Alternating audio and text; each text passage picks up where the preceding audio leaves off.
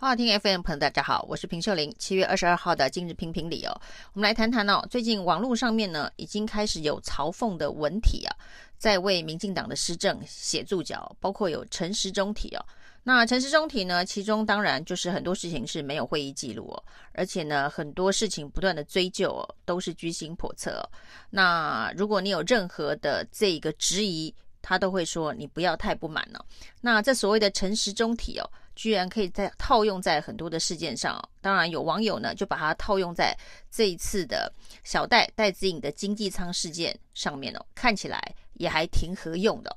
那最近呢，这些荒腔走板的施政哦，本来大家的情绪都是非常的愤怒，不管是高端的 EUA 的秘密审查会，或者是呢这个奥运国手的经济舱之乱哦。大家本来的情绪都是非常的愤怒，那现在在网络上已经开始变成嘲讽了，因为愤怒并没有办法改变这个政府面对他所犯下的错误，所以大家只能用嘲讽的方式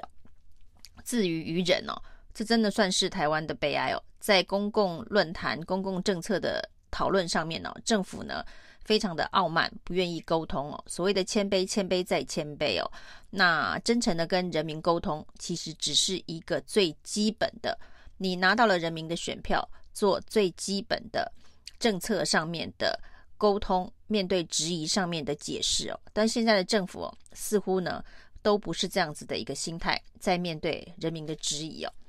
那我们看到呢，最近哦，隔了三个多月哦。泰鲁格号惨案的相关调查报告以及惩处报告出来了，结果呢，最高的惩处层级哦，就只有到台铁局的副局长。当时发生这一个人间惨剧的时候哦，那些护国网军其实第一时间呢，就叫大家一定要团结的救灾，团结的把这个灾难呢，能够先处理好，不要第一时间就责。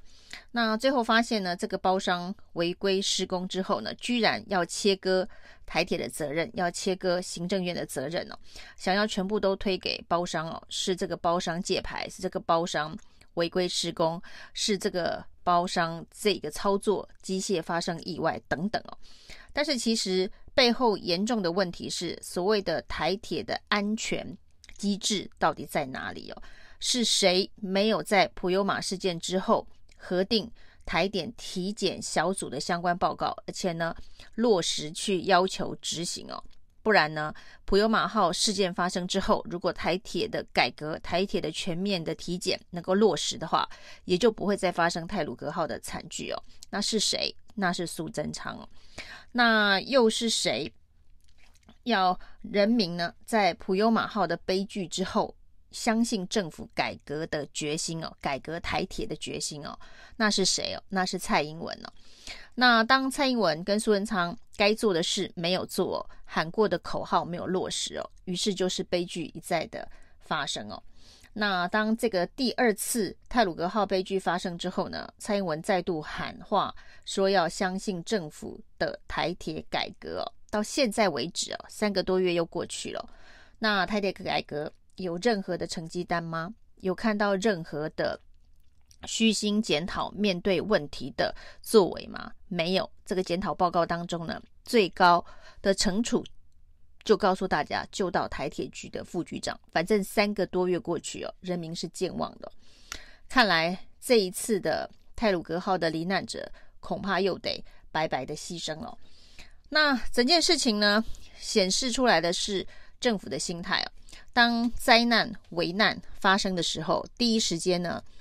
想要用团结的口号来让问题被掩盖哦。那接下来呢，就是拖时间的方法哦。过了一段时间之后呢，大家比较淡忘之后，他们也就把该做的事情淡忘了。那就像这一次的经济舱事件哦，要不是戴资颖自己在脸书上面发布了经济舱。跟商务舱这样子的一个议题，不会有人注意到。也许呢，这一次呢，体育署又过关了。那而且呢，发出声音的是戴资颖，是我们的球后，哦他在这个台湾人民的心中是有一定的分量跟地位哦。所以呢，即便有零零星星的网军侧翼炮火去攻击戴资颖哦，那这显然也都是反效果。我想最害怕的恐怕是民进党。如果呢这些侧翼再继续去攻击戴资颖的话，受伤最严重、最大的恐怕是民进党。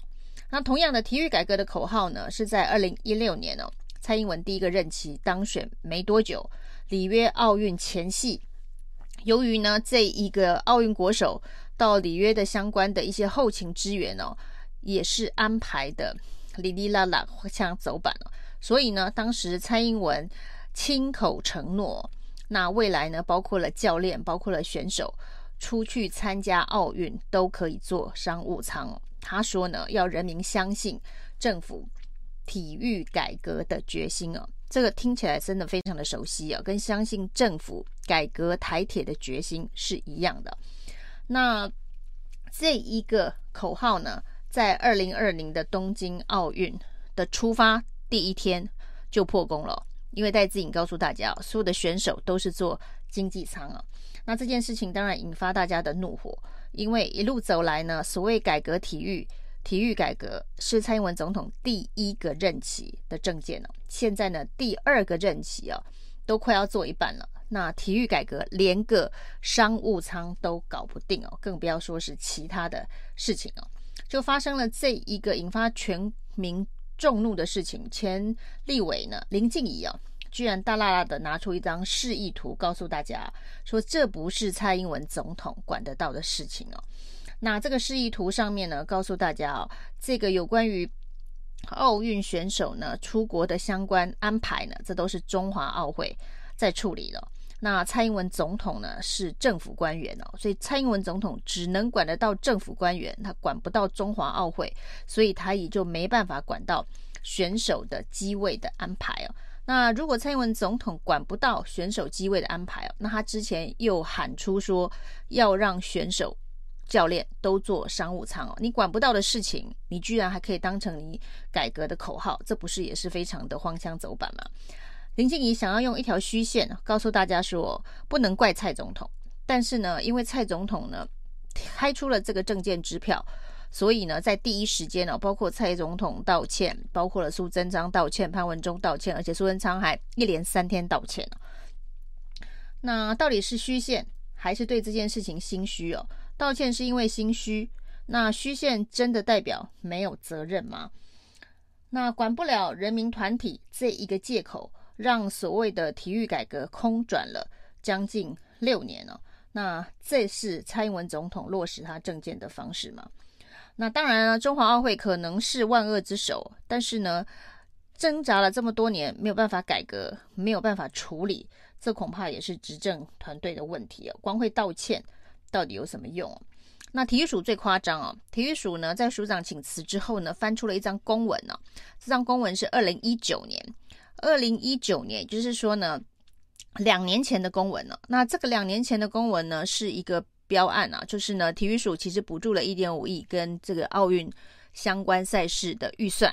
那这个预算呢，是请中华奥会来代办。那这个公文往返当中，在二零一九年的一份公文当中哦，终于让体育署找到了商务舱三个字哦。那这一份公文呢，是在二零一九年四月的时候，由体育署发给。中华奥会哦，那公文是说呢，请中华奥会能够安排选手以及教练搭乘商务舱的相关事宜哦，这是在二零一九年三月，那两年多前的一张公文被体育署给翻出来了。唯一想要证明的是说，那体育署是有要求中华奥会要处理商务舱的问题哦。你两年前去了一张公文。请这个中华奥会要处理商务舱的议题，从此以后两年内，对于中华奥会怎么安排，不闻不问，一无所悉。那你不闻不问，一无所悉之后，你体育署的官员跟着这个代表团一起搭飞机到东京，然后你坐商务舱，你亲眼看到教练跟这一个亲眼看到选手坐在经济舱，你不会觉得跟你的公文内容不符合吗？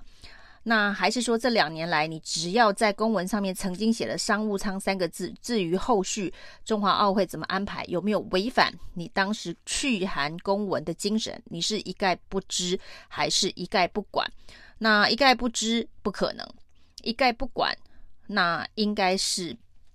或者是共同决定要这么做，那把自己的公文给推翻、给打脸，这都有可能哦。那如果是一概不管，甚至还自己大剌剌的去坐上商务舱，看着眼睁睁的看着选手去坐经济舱哦，那也是体育署的失职哦。那现在拿出这一张两年多前的公文，就是为了要卸责，告诉大家曾经。要求过商务舱，那至于为什么是经济舱哦？那这件事情体育署没有责任嘛？从蔡英文总统开始，一路到这个苏贞昌，一路到潘文忠，一路到体育署，一路到林静怡，通通都想要画一条虚线呢。这条虚线呢，就是呢，不管发生什么事情哦，特别是像戴资颖这样子的人气明星，发出了不平之鸣，这件事情呢。蔡英文总统管不到，因为他管不到中华奥会，所以蔡英文总统没有责任哦。这就是网络上现在非常流行的 DICC 题哦，杨慧如创的。